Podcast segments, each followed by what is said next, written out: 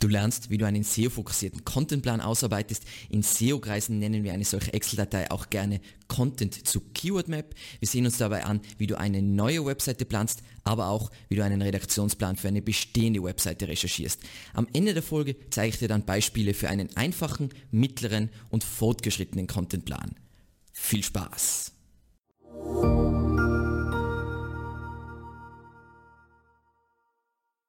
Mein Name ist Alexander Russ und SEO ist mein täglich Brot. Sollte dieser YouTube-Kanal neu für dich sein, wir quatschen hier über SEO und Content Marketing. Wenn du wissen willst, wie du nachhaltig Kunden über deine Webseite gewinnen kannst, dann abonniere jetzt diesen Kanal und aktiviere die Glocke, damit du ja nichts verpasst. Kurz für alle Neulinge, was ist ein SEO-Content-Plan bzw. eine Content-Keyword-Map? Vereinfacht ausgedrückt ist es eine Tabelle mit deinen Keywords und Seiten bzw. URLs in Spalten. Das Ziel ist es, dass du den Überblick hast, für welche Keywords du mit welchen Seiten ranken willst und welche Suchbegriffe du bereits abgedeckt hast. Das heißt, in seiner einfachsten Form könnte das Ganze so ausschauen, wir haben jetzt die eine URL Ratgeber On-Page-Optimierung und die soll für diese sechs Keywords ranken. Das ist die simpelste Variante und darauf bauen wir heute auf, bis wir was wirklich Verwendbares haben in der Praxis, was auch übersichtlich bleibt. So, das heißt, für eine neue Webseite ist es essentiell, dass wir, bevor wir diese Webseite dann wirklich machen und die ganzen Unterseiten anlegen,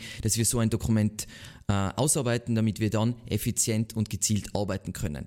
Wenn du jetzt schon eine bestehende Webseite hast und mit der Zeit wird es dann meistens irgendein Chaos, dann macht es trotzdem Sinn, sich nachträglich so eine Keyword Map äh, auszuarbeiten und das werden wir uns im Folgenden auch ansehen. Kurz nochmal, wieso ist es so essentiell, dass du diese Keyword Map ausarbeitest? Zum einen weißt du immer, welche Seiten du für welche Keywords optimieren willst. Ähm, du hast immer im Blick, welche Keywords noch offen sind, also welche noch abge äh, abgedeckt werden müssen, dass du da ranken kannst. Dann, wenn du an deiner internen Verlinkung arbeitest, weißt du immer, welcher Ankertext zu verwenden ist. Und last but not least, ähm, du legst niemals fälschlicherweise Seiten an, ähm, die du gewissermaßen, wo du die Keywords eigentlich schon abgedeckt hast, weil du hast es immer im Blick und weißt, hey, diese, diese eine URL soll für diese Keywords ranken und das Keyword sollte dann bei keiner anderen Seite äh, oder sollte dann nicht das Fokus-Keyword für andere Seite sein. Wie gesagt, auch Tools wie Yoast SEO helfen dir dabei. Und wieso ist das so wichtig? Weil wir sonst Keyword-Kannibalisierung kriegen und das ist schlecht für unsere Rankings. Passt. Was brauchen wir jetzt für Tools für diese Arbeit? Naja, logischerweise brauchen wir irgendwas, in dem wir Tabellen äh, äh, anlegen können. Äh, wir verwenden Google Sheets einfach, weil die API-Anbindungen besser sind, aber du kannst natürlich auch Microsoft Excel oder sowas verwenden.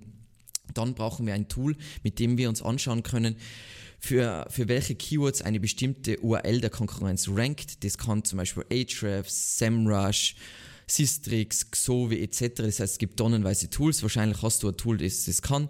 Und unser allerwichtigstes Tool ist kostenlos und zwar ist die Google Suche. Und was wir dann ausarbeiten wollen, wenn wir jetzt ein bisschen weiter fortschreiten, ist eben für, für jedes simple Projekt sollte man am Ende sowas haben. Man hat eine URL, ähm, wo, man, wo man ein bestimmtes Keyword ranken will. Dann hat man natürlich, weil man es manchmal falsch macht, rankt die falsche URL. Die sollte man dann auch eintragen, damit man weiß, hey, das funktioniert noch nicht so, wie man es vorstellt. Ähm, ich will natürlich meine Keywords drin haben. Ich will meinen Cost per Click bei AdWords haben. Wieso will ich den drin haben? Weil tendenziell ist es natürlich so, je höher der Klickpreis ist, desto näher ist das Ganze, dieses Keyword und der Traffic, der, der damit verbundene Traffic an der Conversion. Dementsprechend ist natürlich dieses Keyword wahrscheinlich wertvoller als jetzt beispielsweise dieses Keyword. Dann braucht man Suchvolumen auch zur Priorisierung und natürlich, wo wir aktuell bei Google ranken.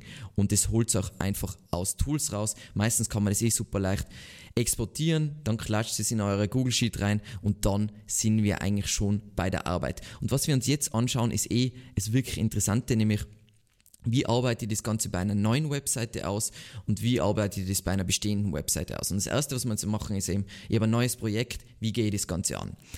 An dieser Stelle nehme ich jetzt mal an, dass du eine saubere Liste hast mit allen unternehmensrelevanten Keywords. Was ich mit sauber meine, da ist nicht irgendein Müllexport, wo du, du hast irgendein Seed-Keyword eingeben und da sind einfach 1000 Keywords drin, die eigentlich gar nicht relevant sind, sondern du hast diese Liste schon gefiltert und das sind die Keywords, für die du ranken willst. Was ganz wichtig ist, eine Keyword-Liste ist kein Dokument, mit dem man arbeiten kann, weil es ist komplett unstrukturiert.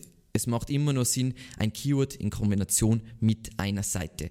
Und damit du einfach der, der erste Schritt, wenn du diese Liste hast, ist, was du machst, du kategorierst es einfach mal simpel nach Themen. Und was ich damit meine, jetzt einfach als, als Beispiel, sagen wir mal, ich habe Keywords wie Zirbenbetten, Lattenrost, Latexmatratzen und Latexmatratze und was auch immer, diese Variationen, die man halt kennt von Keywords und dann sortiere ich das einfach mal in diese Kategorien, was sie, wenn ich jetzt eben Lattenroste, ähm, dann, keine Ahnung, äh, Reflux, Lattenroste und so weiter, die kommen alle in diese Kategorie, damit du einfach mal eine Grundstruktur hast, wo alles ungefähr hin, hin, äh, hingehört. Und da geht es nicht darum, dass wir das dann perfekt so verwenden können, sondern einfach, wenn du 1000 Keywords hast, wirst du so einen Zwischenschritt machen müssen, weil sonst wirst du komplett irre.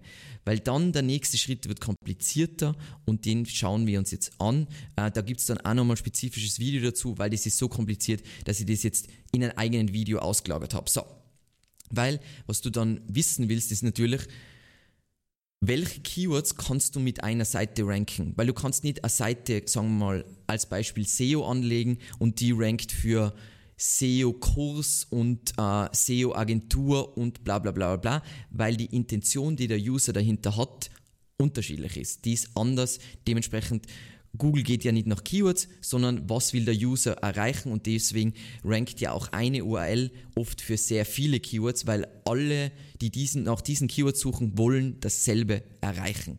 Und wie wir das rausfinden, wirklich, sagen wir mal schon fast mit perfekter Präzision ist mit was wir nennen SERP Overlap Percentage. Und in diesem Video erkläre ich es nochmal, aber ich zeige euch jetzt ganz kurz, was das bedeutet. Klingt super äh, kompliziert, aber eigentlich heißt es nur, wie stark ist die Überschneidung der Top 10 Suchergebnisse zu zwei unterschiedlichen Keywords. Und weil wir jetzt eh schon beim Beispiel SEO waren, ähm, wir haben jetzt zum Beispiel die Suchergebnisse für SEO in Deutschland, sehen wir da die Suchergebnisse, unsere organischen Suchergebnisse. Dann haben wir zum Beispiel die Suchergebnisse für das Keyword SEO lernen, auch wieder in Deutschland. Und die Frage ist, kann ich diese beiden Keywords mit einer Seite ranken? Und der einfachste Test, um das festzustellen, ist, ich schaue mal von beiden die, die zehn wirklich organischen Ergebnisse an und schaue, wie viele URLs überschneiden sich. Das heißt, wie viele äh, URLs ranken für beide Keywords in den Top 10. Und in dem Video erkläre ich da eh unterschiedliche Regeln.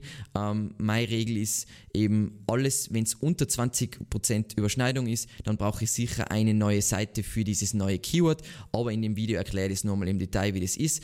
Was auch immerhin äh, sinnvoll ist zu beachten, ist, wenn auch sowas Besonderes auffällt, wie jetzt zum Beispiel hier Videos. Das heißt wahrscheinlich für den Begriff SEO lernen wäre es sinnvoll, auf seiner Seite ein Video einzubetten, weil Google anhand von Daten erkannt hat, dass das wichtig ist. Und das ist eigentlich wie eine neue Webseite. Ich habe eine Keywordliste und so mappe ich dann genau auf meine URLs, die dann ja sowieso noch bestimmen kann, wie, welche Keywords ranken mit der gleichen URL und wo brauche ich eine neue URL. Und so ergibt sich auch die Seitenstruktur und so weiter.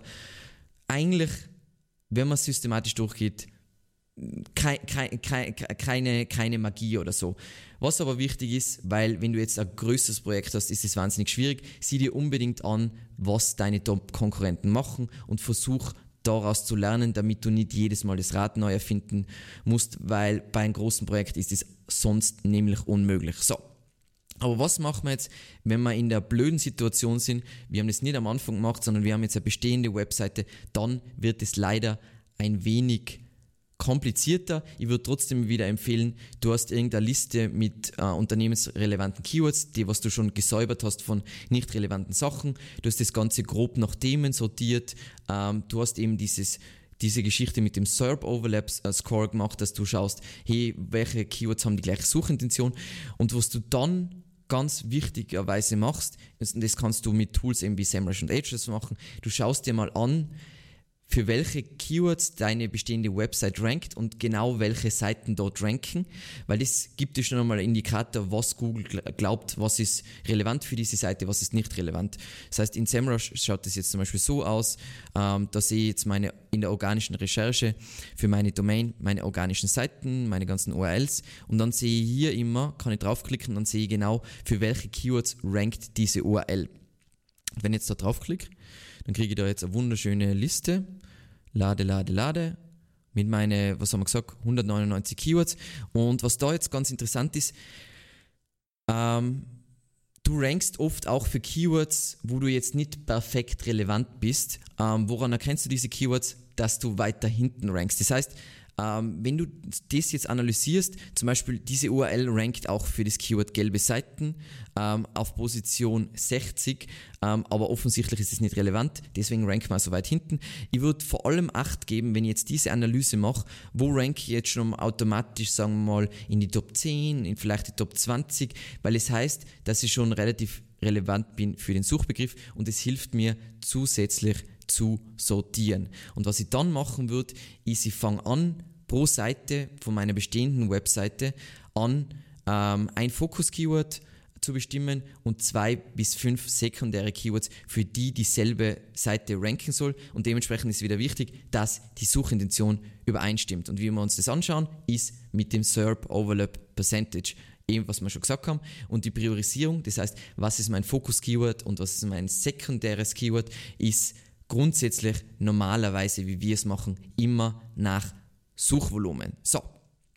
Und dann, was natürlich auch wichtig ist, damit man so ein Projekt, ein bestehendes Projekt weiterentwickelt, ist, du hast irgendwelche Konkurrenten, hoffe ich, die du auch kennst, sonst die Tools wie SEMrush helfen dir eh dabei, auch deine Konkurrenten zu bestimmen, ist, du siehst dir an, welche Keywords du noch nicht abgedeckt hast, aber für die die Konkurrenz rankt. Und wie du das machen kannst, ist typischerweise mit sowas wie Keyword Gap, das gibt es in Ahrefs und in SEMrush, aber ich glaube auch in den meisten anderen Tools. Und wie das funktioniert, ist folgendermaßen. Ähm, ich kann da jetzt ich habe jetzt meine Domain eingeben und dann schlagt mir jetzt zum Beispiel SEMrush automatisch schon irgendwelche Konkurrenten vor. Das heißt, die habe ich jetzt gar nicht vorausgewählt, sondern es hat SEMrush für mich gemacht. Und dann zeigen sie mir, hey, wo rank ich, wo rank, äh, rankt die Konkurrenz nicht. Und dann kriege ich gleich schon, hey, das sind Top-Chancen. Das heißt, ähm, ich habe offensichtlich keine Seite, die für URL rankt. Vielleicht habe ich eine Seite, aber die ist Schrott. Ähm, dann Google Search Googles äh, Page Speed. Natürlich, das muss jetzt nur aussortieren, was sinnvoll ist. Also ich so, will ich jetzt unbedingt für URL ranken, hm, das ist jetzt, das ist schon relevant, aber es ist jetzt nicht business relevant, aber zum Beispiel Google Page Speed ist sicher interessant, Google Update ist sicher interessant und das hilft dir wahnsinnig dabei, eben deine weitere Keyword Map auszuarbeiten und weiterzuentwickeln. Genau. Okay.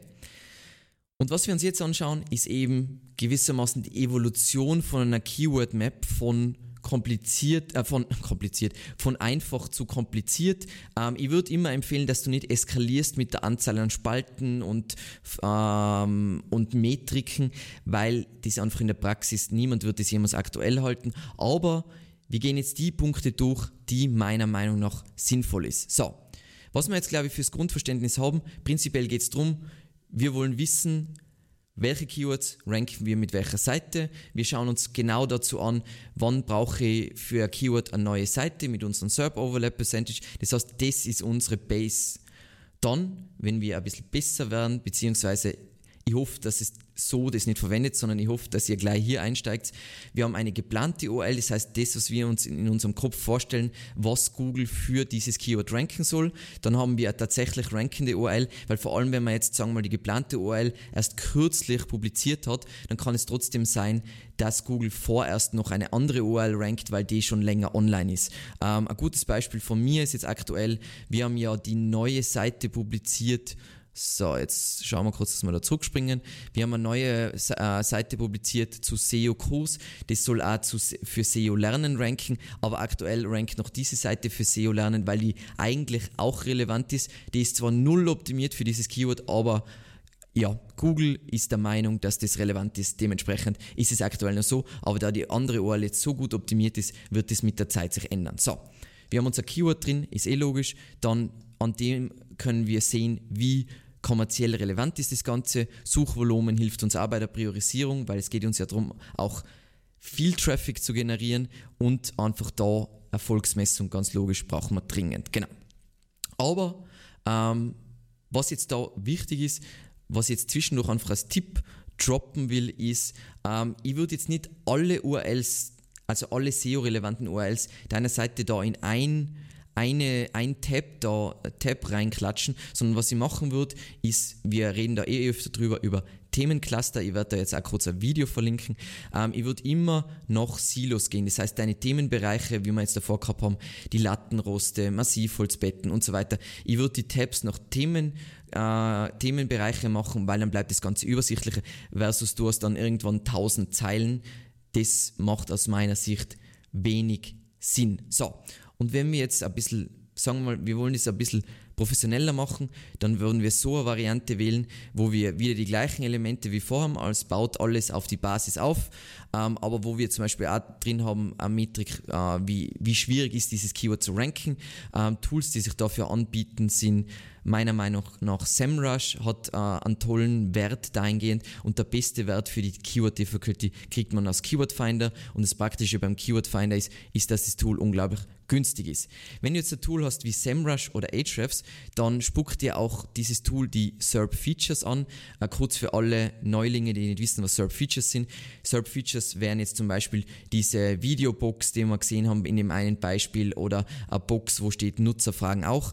Ähm, was uns das sagt, diese, diese Auflistung mit SERP Features, die in die Suchergebnisse zu diesem Suchbegriff angezeigt werden. Es zeigt uns, was Google anhand von Daten erkannt hat, was Nutzer sehen wollen. Und de, de, dementsprechend können wir von einer Videobox ableiten, dass wir ein Video brauchen. Von einer Nutzerfragen auch Box können wir ableiten, dass wir genau diese Fragen in unserem Content beantworten sollten. Äh, von einem Featured Snippet können wir ableiten, hey, äh, wir brauchen eine schnelle Antwort, weil der User will eine schnelle, kurz und knackige Antwort und so weiter und so weiter. Und das führt uns eh zum nächsten Punkt, nämlich das Thema Suchintention. Das heißt, was will der User zu diesem Suchbegriff erreichen. Ähm, das kann man jetzt super generisch machen und du sagst einfach, hey, der will Informationen oder er ist gerade bei der kommerziellen Recherche oder er will, ist jetzt wirklich dabei, etwas zu kaufen und ihr könnt es unendlich komplex machen, weil ihr könnt auch sagen, ja, er ist jetzt gerade in dieser Phase des Rechercheprozesses, das überlasse ich jedem Einzelnen, weil es ist auch abhängig von, wie das redaktionell bei euch gehandhabt wird. Und was dann noch ganz interessant ist, auch für die Sortierung von dem Ganzen, ist der Content-Typ. Das heißt, weil du wirst unterschiedliche Bereiche von einer Webseite haben, was sie, du wirst sowas haben wie eine Homepage, also eine Startseite, das wäre ein Content-Typ. Dann hast du vielleicht sowas wie einen Blog, wo du eher so Neuigkeiten publizierst, das wäre ein Content-Typ. Dann hast du vielleicht sowas Ratgebermäßiges, was eher so immer grün ist ähm, und wo einfach die Hauptthemen deiner Nische abgedeckt werden. Wenn du ein Shop bist, hast du sowas natürlich wie Shop-Kategorie-Seiten und Shop-Produktseiten und so weiter. Und das macht das Ganze noch schöner für die Sortierung, damit du den Überblick erhältst, wenn du gewisse Bereiche optimieren willst. So, jetzt werden ein paar Sachen dabei sein, die vielleicht dir noch fehlen an dem Ganzen. Und die gehen wir jetzt auch kurz durch, äh, nämlich ist, ist sehr abhängig einfach, wie du arbeitest mit dem Ganzen. Was ich ganz gerne noch drin habe, ist die Ebene in der Customer Journey. Ähm, das ist einfach wirklich, an welchem Punkt ist der User jetzt gerade im Kaufprozess, ist der jetzt, der entdeckt erst, dass es überhaupt sowas gibt, was ich verkaufe, oder ist der jetzt schon dabei, Anbieter zu vergleichen? Wie gesagt, das kann man, da gibt es unterschiedliche Konzepte, wie man es messen kann. Finde ich super praktisch, weil dann sehe ich, ich will natürlich super kommerzielle Sachen früher machen, wie jetzt sehr weit entfernt vom Kauf. Ähm, dann natürlich Zuständigkeiten, wer schreibt diesen Content, wer ist verantwortlich für diesen Content, wer kümmert sich um diesen Content. Dann natürlich, was ich auch eintragen will, sind Deadlines, weil sonst, wir kennen das, ohne Deadlines passiert gar nichts. Und was auch was ein Klassiker ist, ist letzte Überarbeitung, weil, wie wir in einem der letzten Videos besprochen haben, ist es ja wahnsinnig wichtig, dass wir unseren Content immer wieder auf das nächste Level heben, immer wieder upgraden, immer wieder besser machen. Und dementsprechend ist natürlich, wollen wir wissen, wann ist dieser Inhalt das letzte Mal äh, äh publiziert, das letzte Mal aktualisiert worden, weil Content ja bei Google durchaus abläuft bzw. verdirbt und an Relevanz verliert. So, Eben kurz nochmal zur Wiederholung, weil es einfach ein wichtiges äh, oder sehr häufiges Missverständnis. Eine URL, also da haben wir eine URL, die kann für, wie wir sehen, für mehrere Keywords ranken, aber jedes dieser Keyword sollte nur für eine URL vorkommen. Das heißt, das Wort äh, On-Page-Optimierung sollte jetzt nicht bei einer anderen URL wieder vorkommen, weil was haben wir dann? Nämlich Keyword-Kannibalisierung und das wollen wir nicht, weil dann ranken wir schlechter. Und jetzt gibt es noch kurz zur Erklärung das Thema Content und Keyword-Gaps. Wir haben es schon ein bisschen angeschnitten, wo wir uns angeschaut haben, hey, für welche Keywords rankt meine direkte Konkurrenz, für die ich nicht ranke. Ähm, kurz einfach zur Einordnung, wenn ihr diese wunderschöne Liste, diese saubere Liste habt mit Keywords und diese dann verarbeitet, wenn ihr, wenn jetzt am Ende Keywords ab, äh, übrig bleiben ohne Seiten, also die keiner Seite zugewiesen sind, dann sind das genau die Seiten, die du in Zukunft anlegen solltest, äh, wo du den Content schreiben solltest, die du ausarbeiten solltest. Und die Seiten ohne Keywords, das sind typischerweise, wir nennen es Utility Pages, das heißt, Utility Pages sind die Seiten, die was nicht SEO-relevant sind, aber absolut user-relevant. Was sind das jetzt beispielsweise? Ich sage jetzt einfach Beispiele, weil es gibt sehr viel, was sie Versandoptionen, Impressum, über uns, Datenschutzerklärung etc. etc. Wichtig ist, dass ihr auch bei diesen Utility Pages, weil das eskaliert sehr schnell, immer bei jeder URL entscheidet äh, oder so, sagt, was ist das Ziel bzw. der Sinn hinter dieser Seite und wer ist die Zielgruppe für diese Seite. Weil wenn es keine Zielgruppe gibt, dann hat diese Seite keine Daseinsberechtigung. Aber natürlich Versandoptionen super wichtig, Teamseite super wichtig, über uns wahnsinnig wichtig, Stellenausschreibungen wahnsinnig wichtig. Das heißt, die Seiten brauchen wir, aber die brauchen ja nicht für irgendwelche Keywords ranking. Und eben jetzt zum Abschluss kurz, was passiert, wenn ihr jetzt merkt, ähm, dass es, ihr habt jetzt eine bestehende Webseite und es gibt jetzt mehrere Seiten, die für das gleiche Keyword optimiert äh, sind, beziehungsweise die die gleiche Suchintention abdecken. Das heißt, die eigentlich die gleiche Aufgabe erfüllen. Das heißt, wir haben Redundanz. Was ich dann immer machen würde, ich würde mir anschauen, welche URL von diesen, die für dieses Keyword da ähm, auf dieses Keyword optimiert sind, welche URL rankt aktuell am besten. Ich nenne es dann die bestplatzierte URL. Die will ich bestimmen. Und was ich dann mache, ist, ich schaue mir an, was ist jetzt auf diesen anderen Seiten, die für das gleiche Keyword optimiert sind, anders, habe ich da jetzt andere Subthemen abgedeckt und so weiter. Und ich versuche dann auf dieser bestplatzierten URL meinen gesamten Content von diesen anderen Seiten zusammenzuführen, dass ich da wirklich ähm, ein hochqualitatives Nutzererlebnis bieten kann. Ähm, da gibt es übrigens ein Video, was ich da verlinken wird, nämlich zu holistischen Content, wo das eh nochmal genau erklärt wird. Und alle restlichen URLs, das heißt, wir haben jetzt sagen wir mal fünf URLs für das Keyword On-Page-Optimierung, die restlichen URLs.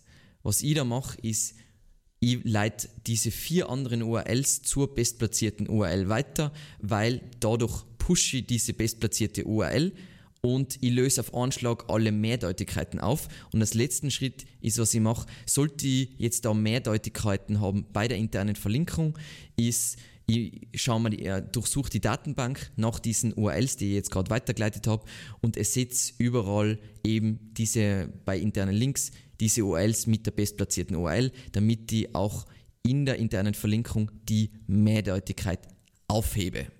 Und das ist ganz wichtig, damit alle Signale, der ganze Link-Juice, die ganze Autorität zu dieser einen URL fließt und nicht, dass sie immer noch irgendwelche äh, internen Links zu Weiterleitungen habe, weil zum einen macht es die Seite langsam und zum anderen verliere ich dadurch ein bisschen Link-Juice und das wollen wir ja bloß nicht.